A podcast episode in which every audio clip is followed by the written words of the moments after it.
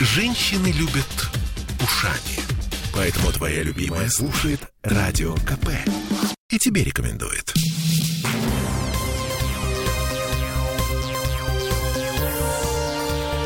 Темы дня. 18.03 в Петербурге. Большой брат следит за тобой и не где-нибудь, а прямо в Петербурге. Ну, вернее, пока еще не следит, но пока еще не следит, но скоро начнет. Ему дали время на подготовку до 31 декабря. Поясним, о чем это мы. В понедельник, 4 октября, на сайте госзакупок появился тендер от Петербургского городского мониторингового центра. За начальную цену контрактов 35 миллионов рублей будущему подрядчику предлагают разработать систему, которая позволяла бы отслеживать, цитата, численность и динамику перемещения населения. Ну, или, проще говоря, кто где бывает, кто где живет, кто где работает, а также кто сколько получает, тратит и так далее. И все это с разбивкой по полу и возрасту. Милота. То есть э, собирать показания планируют при помощи сим-карт. Примеру, если абонент чаще всего проводит в каком-то месте ночь с 23 вечера, соответственно, до 6 утра, это место считается зоной проживания. Если регулярно задерживается где-то с 10 утра до 18 часов по будням, это зона работы. Если бывает где-то набегами, он турист и так далее. Ну, в общем, суть понятна. Таким образом, в распоряжении подрядчика, который возьмется работать над этим контрактом, окажется гигантский массив данных, где будет учитываться каждый, буквально каждый житель или гость Петербурга. Вам интересно, что будет с этими данными дальше? У нас есть ответ. Их передадут в Смольный. Конкретно Комитету по транспорту, туризму и спорту.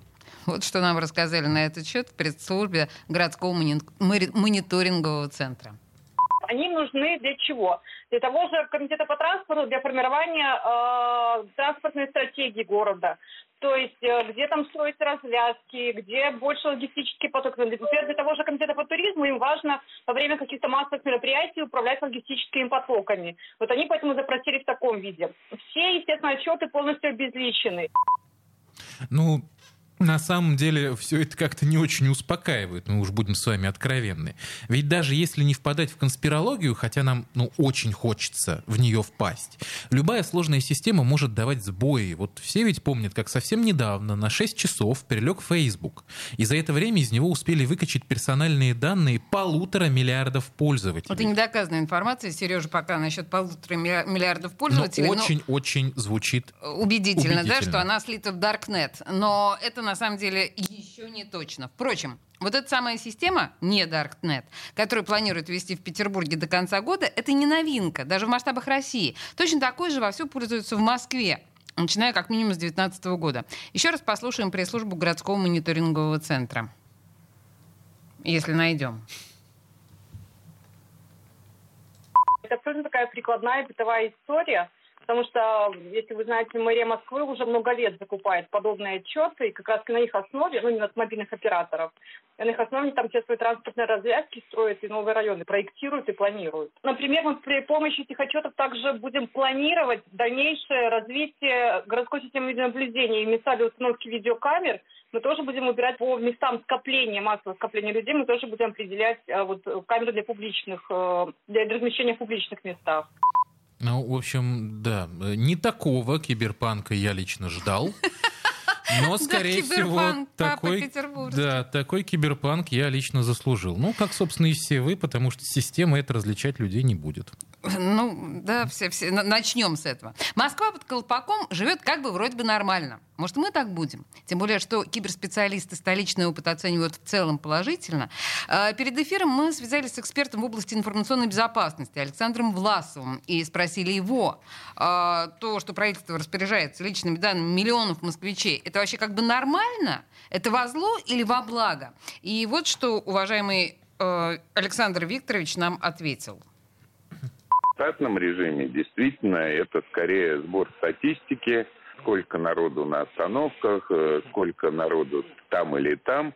И она действительно очень помогает, ну, прежде всего, насколько я помню, это вводилось в интересах Департамента транспорта для того, чтобы, ну, более рационально организовать там потоки движения, подсчитать сколько людей пользуются там новыми станциями метро. Мы же все время слышим, что вот открывается новая станция, и это улучшит доступность стольких-то процентов там или стольких-то человек. Меня вот очень цепанула а, такая фразочка «в штатном режиме». В штатном режиме это просто сбор статистики, а во внештатном, любопытно, что? Ну и вообще не может быть не быть в такой системе подводных камней.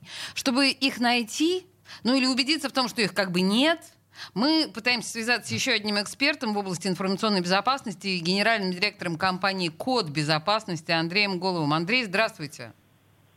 Добрый вечер. Добрый вечер. Ну, ну вот у меня кровь стынет в жилах, когда я думаю о том, что столько информации обо мне будет в Смольном. Но она же вся обезличенная. Ну, вот на, нам заявляют, по крайней мере, в Смольном, что вся информация обезличенная. Прокомментируйте, пожалуйста. Ну, смотрите, э, вообще все зависит от того, как будет построена система. Э, я, конечно, понимаю, что гораздо проще подтянуть из баз данных э, ту информацию, которая хранится.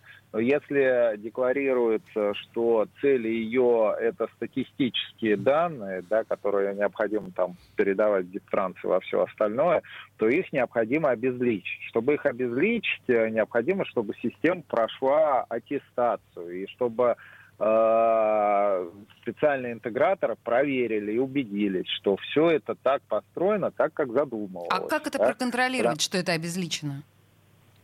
А, Ну, я же говорю, а, составляется формальная модель угроз, которая описывается, что происходит в системе, кто ее будет атаковать, какие данные хранятся и обрабатываются. Нет, Она это, по- это понятно. А, а если, Да. э, в при- понимаете, обезличена она может быть не только от киберпреступников, должна быть обезличена, но, честно говоря, я не хочу и властям сдавать какую-то свою информацию, а в этом смысле я без, в безопасности. Мы параноики Ну, слегка.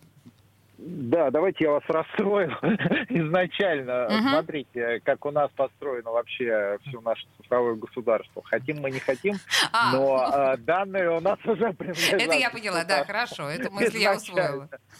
Да, вот. Э, Здесь вопрос о том, чтобы э, не то, что они попадут, не попадут в государство, а вопрос о том, э, насколько гранулировано построено управление доступом, мониторинг, и чтобы можно было убедиться, что система работает так, как задумано. Вот что. Но государство не стоит здесь опасаться. э, бы, Слушайте, но оно ну- и так владелец наших данных. Вот э, такой вопрос. Если все-таки я такой завзятый параноик, я не хочу, чтобы кто-то что-то обо мне знал, ни государство, ни кто-то еще, я могу это сделать вот другим способом, кроме как взять и вышвырнуть мобильный телефон в окошко? Э, Вы знаете, вы вопрос такой очень серьезный задаете. Но, в принципе, э, существует регламент. Вы можете написать в Роскомнадзор или в другой регулятор заявление о том, что э, вы не хотите, чтобы ваши персональные данные обрабатывались. В ответ вы получите, наверное, ответ о том, что ваши персональные данные не будут обрабатываться, потому что система будет обезличена.